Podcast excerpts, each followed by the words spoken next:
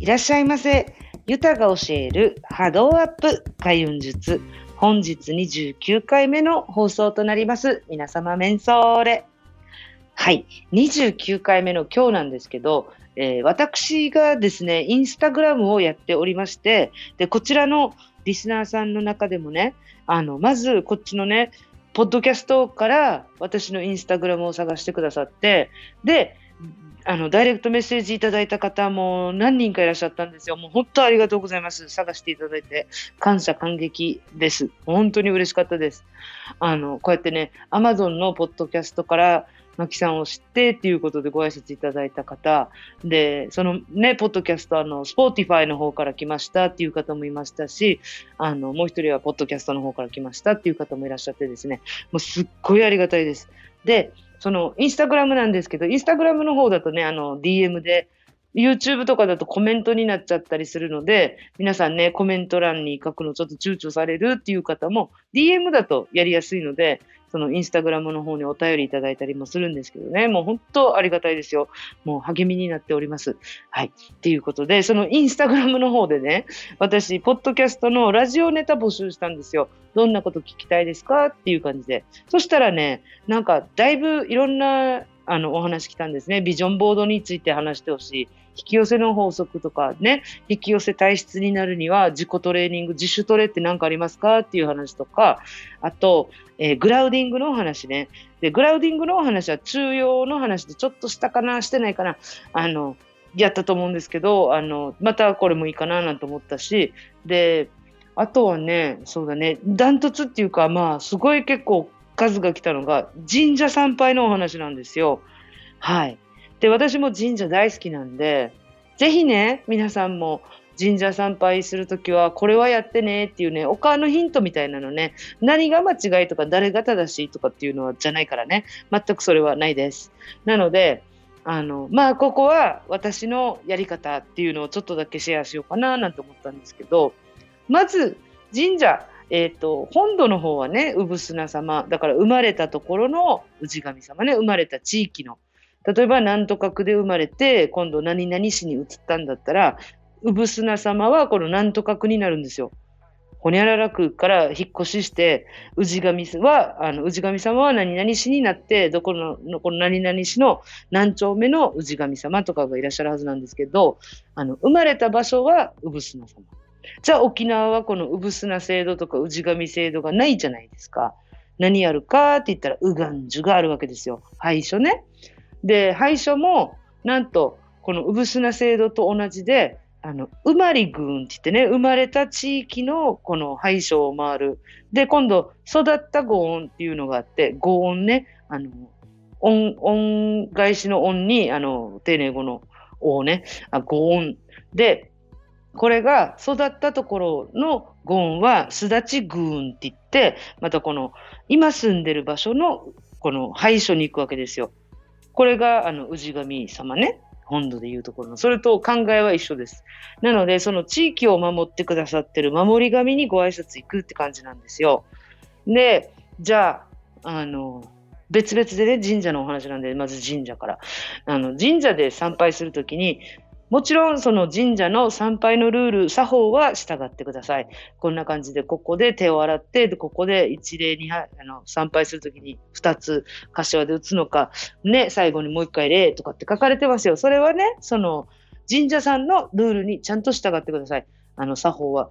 ただ、はい、その時になんですけど、私はですね、まず神社に行くときは、なるべく綺麗な格好というかね、あの、もう、お風呂入っていくとかもちろんなんですけど、ちょっと綺麗な格好をしていこうかなと。髪整えるとかお化粧するとかね、そういうのをやってました。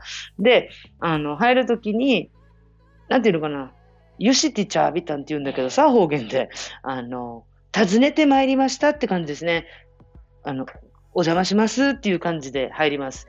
で、私は鳥居くぐるときもそうなんですけど、この廃所も一緒ですね。廃所も入るときに一礼して私敷地内に入ります。そのままスタスタスタっては行ったことないんですね。一回立ち止まって、お、お辞儀をして失礼いたしますっつってお邪魔いたしますって言って入ります。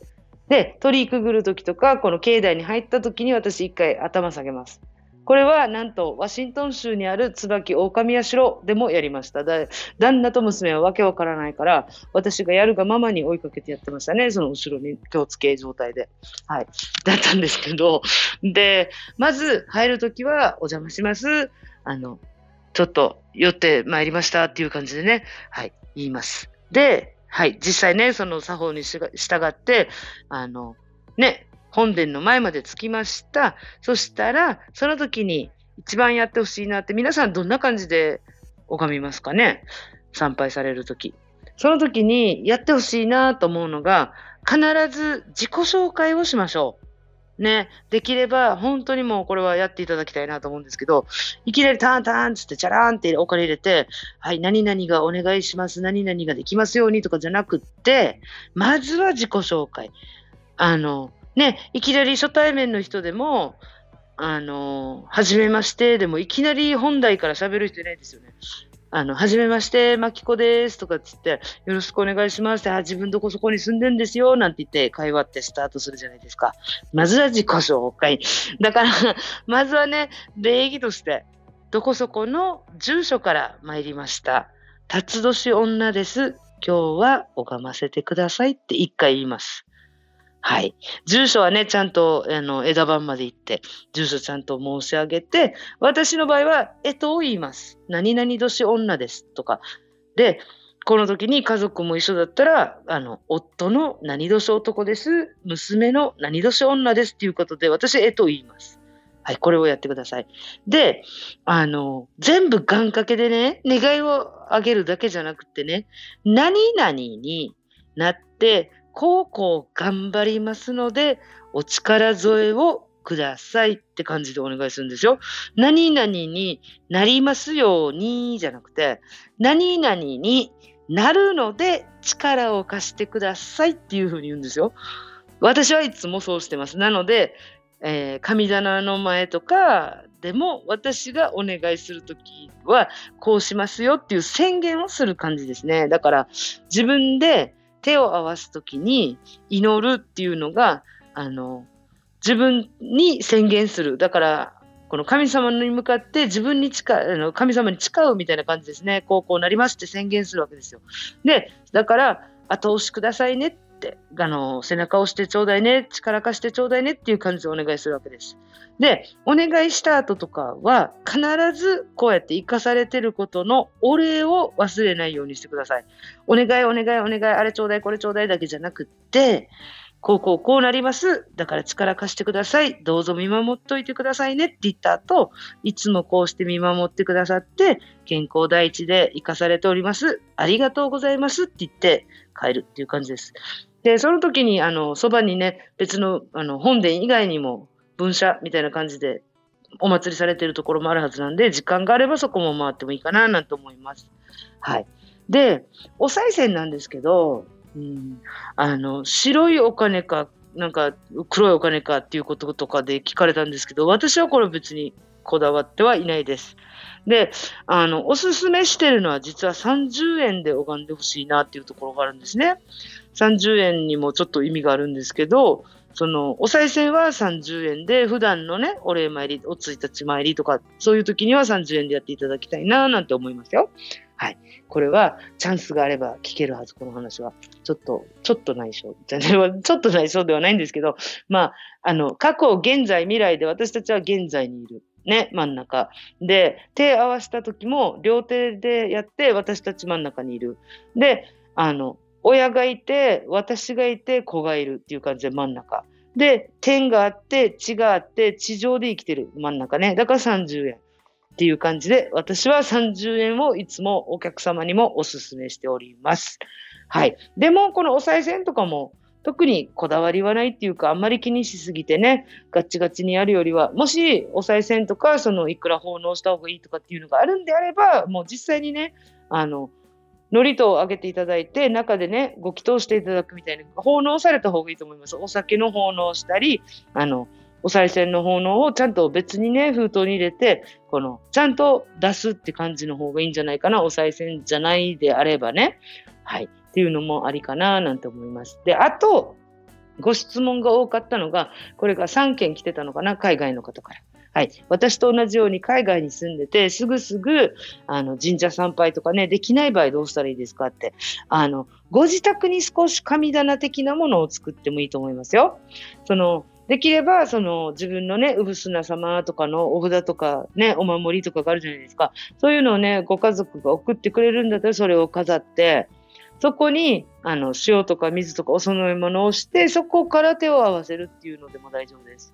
もし、それもなくてっていう場合だったら、あの、自分のね、なんか気が上がるものを並べてとか、その祭壇的なもの、手を合わす場所を作ったらいいんじゃないかななんて思いますよ。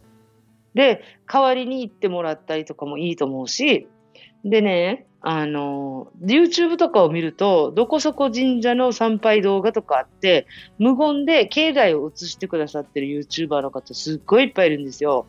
なので、私も何人かお気に入りの YouTuber の方がいて、2人は見てます。で、その時になんかあの、境内のね、すがすがしい感じの木とか、えー、波動とかエネルギーって動画でもそうですし、静止画、普通の写真とかでもそうなんですけど、やっぱりそのエネルギーってもらえるので、ご自分が YouTube のね、参拝動画とか見て、どれが気分がいいか、しっくりくるものを選んで、そこから遠隔参拝的な感じでされるといいかななんて思いますよ。はい。すぐすぐにはね、まだね、あの、海外旅行とかね、里帰りとかも難しい時期ではありますので、そういうね、遠隔参拝動画とかって検索したら結構たくさん出てくると思います。なのでね、あの、皆さんが好きな一つ何か見つかるといいなぁなんて思いますよ。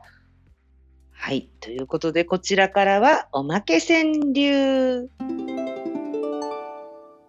お母の口癖。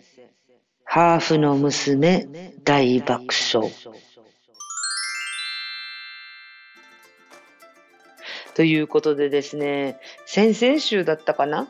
虎の日があったんですよ。今年虎年じゃないですか。でね、月も2月の何日だったかな？